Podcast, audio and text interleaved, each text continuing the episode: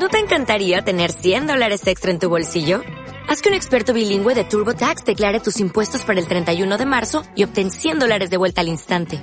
Porque no importa cuáles hayan sido tus logros del año pasado, TurboTax hace que cuenten. Obtén 100 dólares de vuelta y tus impuestos con 100% de precisión. Solo con Intuit TurboTax. Debes declarar para el 31 de marzo. Crédito solo aplicable al costo de la presentación federal con TurboTax Full Service. Oferta sujeta a cambios o cancelación en cualquier momento.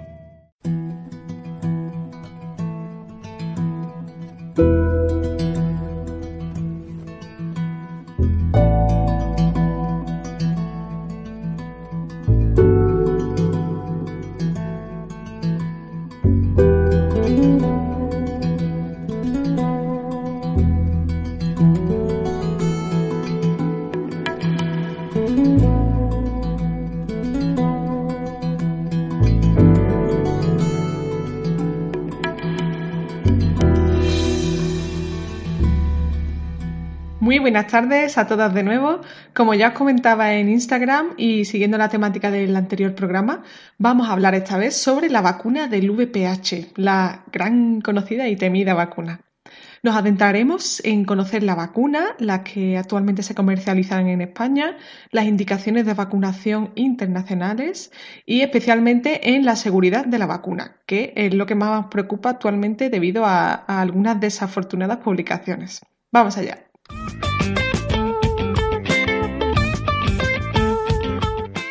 A finales de este último año, de 2017, se han cumplido ya 10 años desde que se empezó a comercializar en España las dos primeras vacunas frente al VPH. Actualmente tenemos ya tres vacunas, ahora las vamos a ir viendo.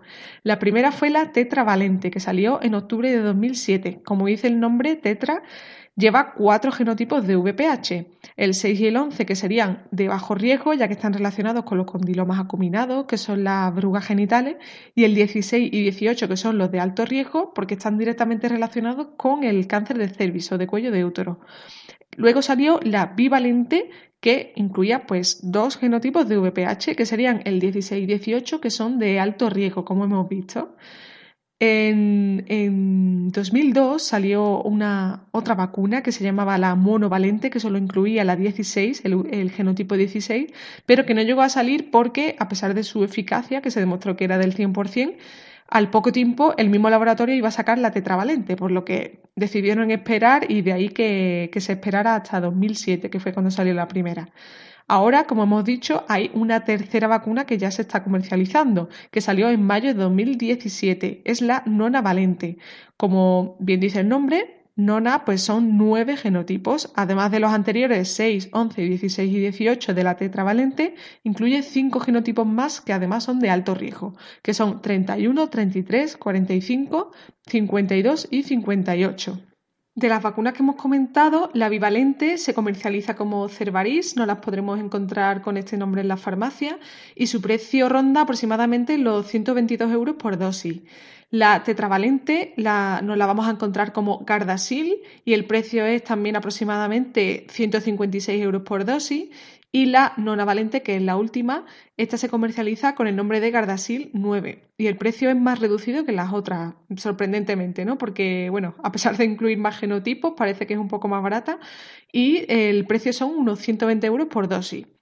Si la administramos entre los 9 y los 14 años, necesitaremos solo dos dosis, pero a partir de los 15 años, para conseguir la misma efectividad, necesitaremos tres dosis. Esto, bueno, es importante porque es un dinero considerable que tendremos que sacar de nuestro bolsillo y tal cual, ya que comentamos los beneficios y todas las cosas buenas que tenga, que tiene, esto también lo tenemos que comentar. Es un dinero curioso que es cierto que es por nuestra salud y que muchas veces gastamos este mismo dinero más en otro tipo de cosas que no, nos sirven para nada o incluso nos perjudican, pero hay que tener en cuenta que cada familia es un mundo, que la, que la condición socioeconómica de cada persona eh, hay que considerarla de, manera individual y bueno, este es un punto importante. A pesar de que está altamente indicada en, grupos de edad aparte del el que está recomendado dentro de los calendarios de vacunación, no está incluida todavía la financiación pública, por lo que sí que sí que tendría que correr a nuestra cuenta. Con estas vacunas prevenimos no solo los tumores localizados dentro del área anogenital, que son de lo que más hemos estado hablando en este en el anterior podcast, sino que también tenemos que saber que hay otro tipo de cánceres fuera de esta área que están relacionados en su etiología con el VPH, con el virus del papiloma humano. Entre estas áreas destacan la orofaringe y la cavidad oral, oral, pero también hay otro tipo de cánceres, otro tipo de áreas que están relacionadas, que son el esófago, colon, laringe, pulmón, próstata y urológico. Por lo que vemos, el VPH tiene una repercusión bastante extensa por lo que esta, esta vacuna no solo nos interesa para el cáncer de cervix, aunque es la que, digamos, la que más efectividad tiene en este sentido, pero también nos interesa para prevenir otro tipo de cánceres que están relacionados con este virus. Con la llegada de la vacuna nonavalente, con la que hace frente a los nueve genotipos del VPH, se amplía además esta cobertura eh, del 70 al 90%, así como una prevención también potencial para otro tipo de cánceres del 85 al 95%, como son el vulvar, el vaginal y los anales, todos aquellos que están relacionados con, el VPH. Por otro lado, cambiamos de tema y vamos a ver cuáles son las recomendaciones actuales e internacionales que tenemos respecto a esta vacunación. ¿Qué se recomienda? Se recomienda la vacunación sistemática de todas las niñas, preferentemente a los 12 años, aunque a partir de los 9 años ya se pueden vacunar. Y en edades posteriores en el caso de que, por lo que sea, se tenga que retrasar su administración. Por otro lado, aunque esto en España no esté incluido, dentro de la sanidad pública me refiero, sí que se debe informar y valorar la recomendación de la vacuna tetravalente, en el caso de los varones, entre 14 y 21 años de edad si no se ha vacunado antes, y de hombres homosexuales y o inmunodeprimidos, incluyendo dentro de este caso el VIH, hasta los 26 años de edad. Esto se debe de informar y recomendar, no porque no esté indicado, porque sí que está indicado, como estamos viendo, sino en el sentido de que no se puede obligar porque por lo que hablábamos, porque no está incluido dentro de la financiación pública y por tanto, siempre que sea algo que tenga que pagarse el, propio paciente o cliente, pues no se puede obligar, se tiene que recomendar. Y en las mujeres mayores de 25 años y hasta los 45 años, aunque algunas comunidades aumentan hasta los 49 años la recomendación, pero bueno, en definitiva hablamos de edad fértil o edad reproductiva, los ensayos clínicos demuestran que las vacunas son seguras, inmunógenas y eficaces.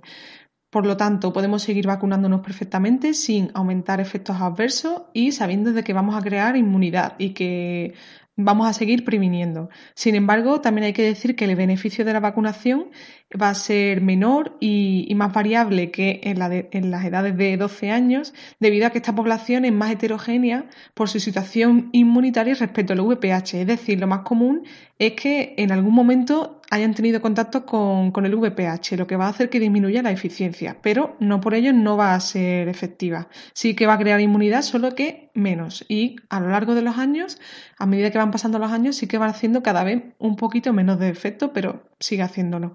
Por esto mismo, debido a esto, las recomendaciones que se hacen desde, desde la salud pública, es decir, desde la, desde la, financiación por parte del sistema sanitario público, no incluyen a, las mayores de 25 años. Y la vacunación en estos casos va a depender de mm, una decisión más individualizada entre el profesional que, lleva esta mujer y ella misma, dependiendo un poco también de los factores de riesgo, del sistema, de cómo se encuentre económicamente esa mujer, de, sus, de las ideas que tenga y, bueno, de todo un poco, ¿no? Hay que valorar siempre los factores de riesgo porque hay determinadas situaciones que hacen que esta vacuna esté más recomendada en mayores de 25 años que en otras. Pero en cualquier caso, cualquier mujer que quiera vacunarse hasta los 45 o hasta los 49 se ha demostrado que es segura, es efectiva, por lo que si se, se desea proteger aún más, lo puede hacer. La Asociación Española de Patología Cervical y Colposcopia nos cuenta en la última guía que las mujeres mayores de 25 pueden beneficiarse de la vacunación frente al VPH, independientemente de si presentan infección por algún tipo de VPH o no, con una calidad de evidencia moderada y recomendación fuerte a favor. Por lo que volvemos a decir exactamente lo mismo que la OMS y que los comités internacionales. Sigue estando recomendada, solo que va a ser un poquito menos eficaz. Respecto a los factores de riesgo que comentamos, hay determinadas situaciones que van a hacer que sea más recomendable la vacunación que en otras, aunque como hemos dicho, todo el mundo se pueda vacunar. Estas circunstancias son las siguientes, que estas personas estén infectadas por el virus de la inmunodeficiencia humana, del VIH, hombres que mantengan relaciones sexuales con otros hombres, ya que las relaciones suelen ser sin preservativo por el tema de que no hay riesgo de embarazo, entonces suelen utilizarlo menos y además el hombre es el que porta el virus, tanto en relaciones homosexuales como heterosexuales, por lo que es más común el contagio. En mujeres mayores de 25 años con infección por VPH o lesiones cervicales premalignas. Premalignas son estadios previos, no necesariamente cáncer de cervix y pacientes con, enfermedad inflamatoria intestinal, síndrome de insuficiencia medular congénita, inmunodeficiencias primarias, supervivientes de neoplasias infantiles, trasplantes de órganos sólidos o progenitores hematopoyéticos, en tratamiento con inmunosupresores o papilomatosis respiratoria recurrente. Como vemos, casi todo está relacionado con situaciones inmunitarias deficientes. Para los que hayáis escuchado el podcast anterior, decíamos que la inmunidad, el sistema inmunitario en el que se encuentre la mujer o el hombre, en este caso, va a ser muy importante en relación a este virus, porque los virus los eliminamos nosotros, no tenemos tratamientos directos. Entonces, situaciones en las que estemos mm, bajos de defensa, por decirlo así de una manera más común, va a ser más probable que nos contagiemos de este virus y que este virus nos haga daño, que, provoque alguna lesión. Por lo tanto, estas son las circunstancias en las que está más recomendada la vacunación contra el VPH, pero recordemos que hasta, hasta el momento, hasta lo que conozco y hasta la información que he encontrado, todavía no hay ninguna comunidad en España que incluya este, este tipo de casos de manera financiada, me refiero.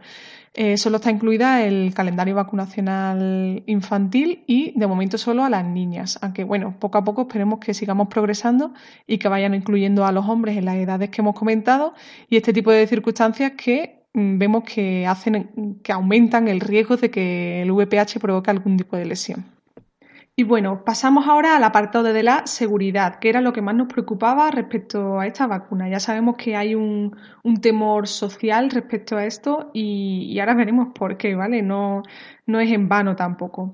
Vamos a comentar qué nos dicen los principales estudios científicos, qué nos dice la evidencia científica y los principales, eh, las principales organizaciones que se encargan de la seguridad de las vacunas y, de la protección de la salud internacional. Según el Comité Asesor Global sobre la Seguridad de las Vacunas, vamos a comentar bastantes veces este comité, nos dice que la vacuna contra el VPH está clasificada como extremadamente segura. Algunas de las enfermedades que se han relacionado con esta vacuna son las siguientes, aunque han quedado descartadas, pero vamos a comentarlas para que veamos que, esta, esta, preocupación pues está por algo. Las enfermedades que se han relacionado son esclerosis múltiple, síndrome de Guillain-Barré, el síndrome de dolor regional complejo, el síndrome de taquicardia postural ortostática, tromboembolia venosa, celiaquía, fallo ovárico primario, insuficiencia ovárica prematura y enfermedades autoinmunitarias ahí queda la cosa. O sea, son bastantes enfermedades, enfermedades, muchas de ellas son graves, por lo que en cierto modo normal que la gente que desconoce esto y que, en, que en algún momento ha recibido información respecto a estas enfermedades, pues dude de la de que realmente sean seguras, sobre todo cuando en ningún momento alguien ha venido a decirle, oye, esto no es cierto y la, la verdad es esta otra si nadie me viene a decir nada y yo solo escucho la parte mala, pues lo normal es que la gente que no sea profesional y que no tenga acceso o no sepa cómo acceder a este tipo de información segura, acabe pensando que, esta vacuna no, no conviene administrarla. Por otro lado, también se ha relacionado con el riesgo de anafilaxia, pero se ha visto que el riesgo es mínimo, al igual que el resto de las vacunas que se administran desde hace ya años y años, y es de 1,7 casos por cada millón de vacunas administradas. Depende al final mucho más de, de la hipersensibilidad de cada persona que de la propia vacuna. Y el riesgo de síncope, que también se habló mucho de esto, se ha relacionado con la ansiedad y el estrés producido por el miedo a la inyección, pero en ningún momento se ha relacionado con la administración de la vacuna en sí.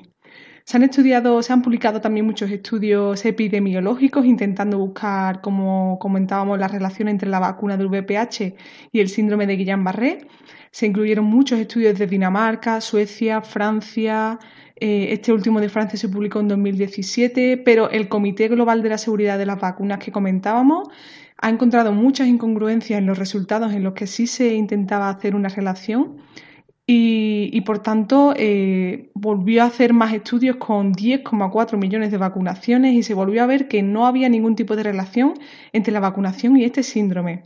Después de cualquier dosis de la vacuna e incluso independientemente del periodo en el que se evaluara, independientemente de la marca que se utilizara, no había ningún tipo de relación.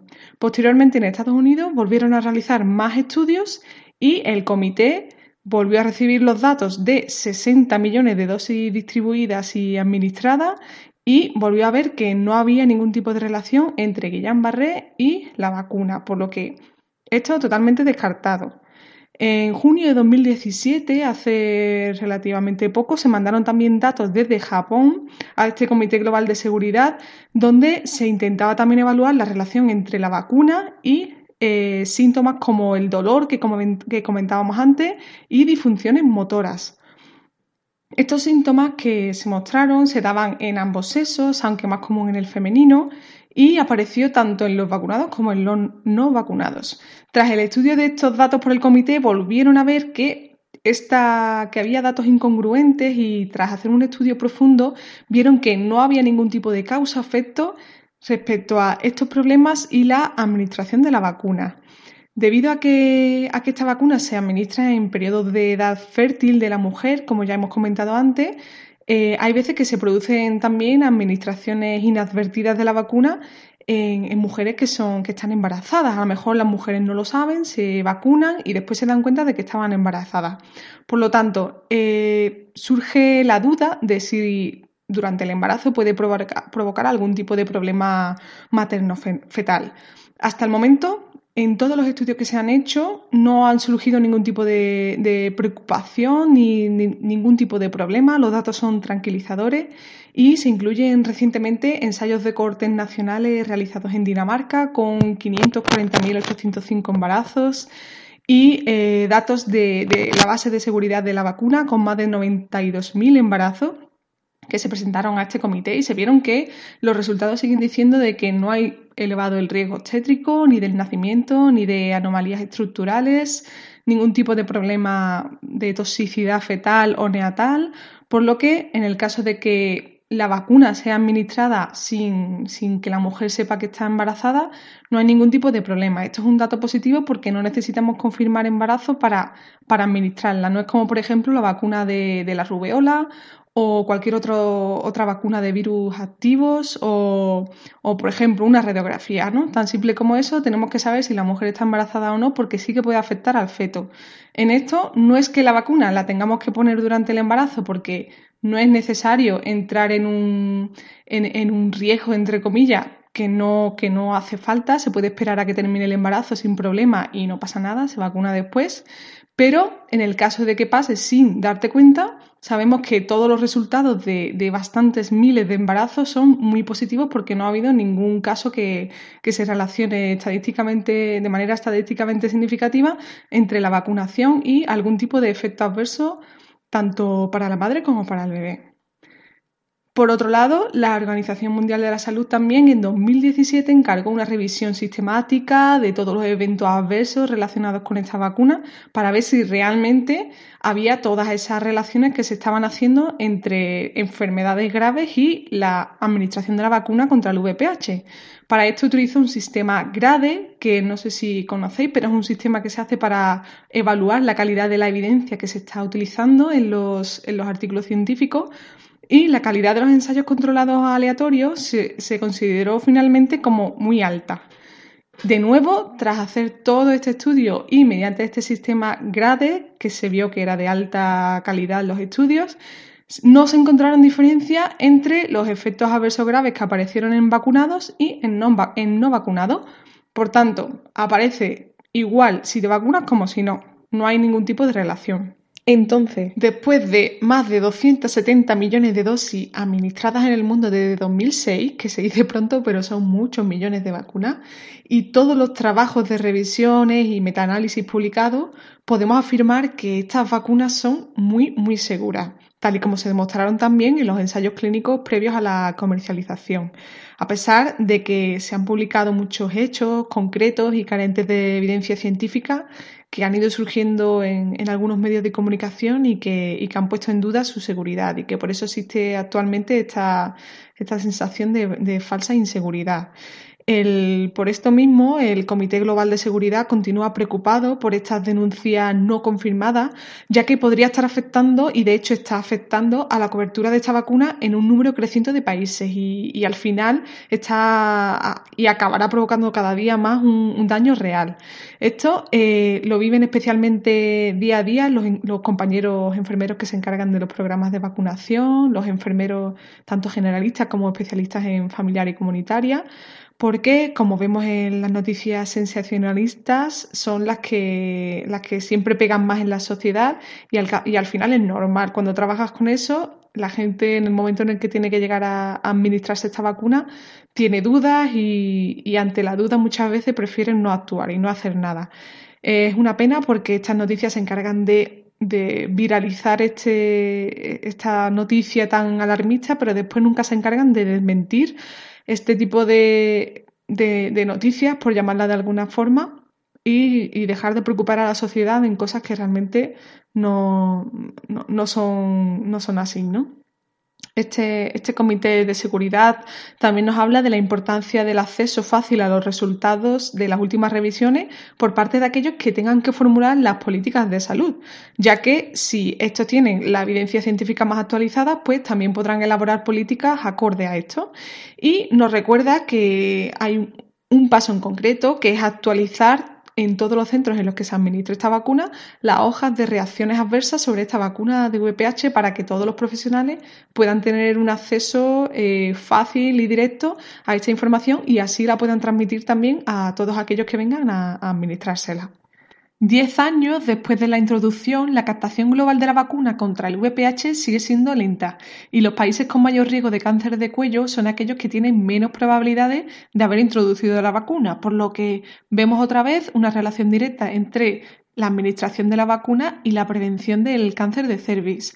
Desde que se inició la licencia contra, de estas vacunas contra el VPH, el Comité Global de Seguridad no ha encontrado nuevos eventos adversos de preocupación, por supuesto, basados siempre en estudios grandes y de alta calidad, que es como deben de ser. Los nuevos datos presentados además cada vez fortalecen más esta posición de que la vacuna es extremadamente segura, como decíamos al inicio. Entonces llegamos ahora al punto de decir, bueno, entonces, eh, ¿qué les decimos a los padres de estas niñas? Y ya recordemos, no solo a los padres, porque el, para el resto de las mujeres en edad fértil y ya también para los hombres es una vacuna que está recomendada y sobre todo en determinadas situaciones como las que hablamos antes de VAPH presente, lesiones premalignas, inmunodeficiencia, todo lo que hemos estado hablando. Entonces, ¿qué, podremos, ¿qué explicación podremos darle? Podremos empezar diciendo que la Organización Mundial de la Salud, tras analizar muchísimos estudios y, como hemos dicho, tras más de 270 millones de dosis administradas por todo el mundo, no solo aprueba esta vacuna, sino que además le pone la etiqueta de enormemente segura. Por supuesto, esta decisión no es en vano porque comités internacionales como el de seguridad de las vacunas se han encargado de estudiar minuciosamente todas aquellas publicaciones que han ido enviando cada país. Y además, numerosos organismos se han encargado de ir notificando cada uno de los eventos adversos que se iban produciendo en, en todos los rincones de nuestro planeta donde se administraba la vacuna. Por lo que podemos fiarnos totalmente de esta seguridad y, por supuesto, al igual que nos fiamos de la organización Organización Mundial de la Salud para otro tipo de temas, también nos tenemos que fiar de que la información que, se ha estudiado y que se ha recibido y la que promulga esta, esta institución es real tenemos que saber que tanto esta como las demás vacunas que están en los programas de vacunación y en el mercado sufren un alto y estricto proceso de estudio previo a la comercialización. Muchísimos estudios epidemiológicos para ver que realmente la, vacuna es necesaria, estudios de eficacia, eficiencia, coste-utilidad, seguridad sobre todo, un sinfín de estudios previos a la comercialización para demostrar que esa vacuna realmente va a causar un beneficio y, riesgos mínimos, que como el resto de las vacunas que se administran, acaban siendo en, la grandísima mayoría locales y banales. Por ejemplo, dolor en el punto de punción, enrojecimiento, inflamación local. Ese tipo de, de reacciones son también mínimas, pero sí que se dan en muchísimo mayor número que las reacciones que son graves, que, como hemos dicho, no están directamente relacionadas y si hay algún caso son mínimos cada millones y millones de vacunas administradas. No olvidemos que este tipo de que las vacunas tienen muchos estudios detrás antes de comercializarse y después, por lo que nos tenemos que fiar de esta información. Esta información realmente tiene mucha evidencia detrás. Y por otro lado, debemos de tener muy presente que en algunos países como Japón, que ya comentábamos, Colombia y Dinamarca, estos mensajes sensacionalistas sobre la falta de seguridad de esta vacuna han tenido una gran repercusión en las coberturas vacunales. Y en Japón, por ejemplo, la incidencia de cáncer ha aumentado de una manera notable en los últimos años, por lo que tengamos cuidado con este tipo de noticias y con transmitir este tipo de información sin, sin saber si realmente está evidenciada o no, porque al final acaba teniendo una repercusión real en la, en la población y en la gente. Y ahora sí, después de toda la chapa que os he dado, vamos a llegar por fin a las conclusiones. Solo quiero recordar así brevemente que la vacunación está financiada por el sistema de salud de momento solo en las niñas y que está recomendada en los niños hasta los 21 años, en hombres que mantengan relaciones con otros hombres o, y o que estén inmunodeprimidos hasta los 26 y después en situaciones de inmunosupresión de manera general, mujeres con VPH y o lesiones premalignas diagnosticadas en citología. Os puede sonar alguna el término de L-SIL, H-SIL. En este tipo de mujeres también estaría recomendado. Luego, para el resto de la población que desee prevenir aún más las enfermedades que hemos comentado que están relacionadas directamente con el virus del VPH, también podrán hacerlo sin ningún tipo de problema. El único problema será el económico, que ya hemos comentado que es un gasto considerable que tiene que correr por nuestra cuenta y que, bueno, que cada una tendremos que, y cada uno tendremos que meditar con la almohada y pensar si realmente podemos, si, si debemos hacerlo o no. Esperemos que poco a poco se, se, vaya solucionando esto y que se vayan incluyendo de manera, aunque sea financiada mediante copago al inicio y después eh, podamos pasar ya a una financiación al, al 100% por parte del sistema público poco a poco iremos, iremos recorriendo este camino. Vamos a, confiar. Eh, por otro lado, también quiero recordaros que no tenemos que dejar que estas noticias con falta de evidencia científica afecten a la protección de nuestra salud y a la salud en general de, de toda nuestra sociedad. A los que no seáis profesionales sanitarios, acudid siempre a información fiable y a profesionales cualificados y actualizados. Esto es muy importante.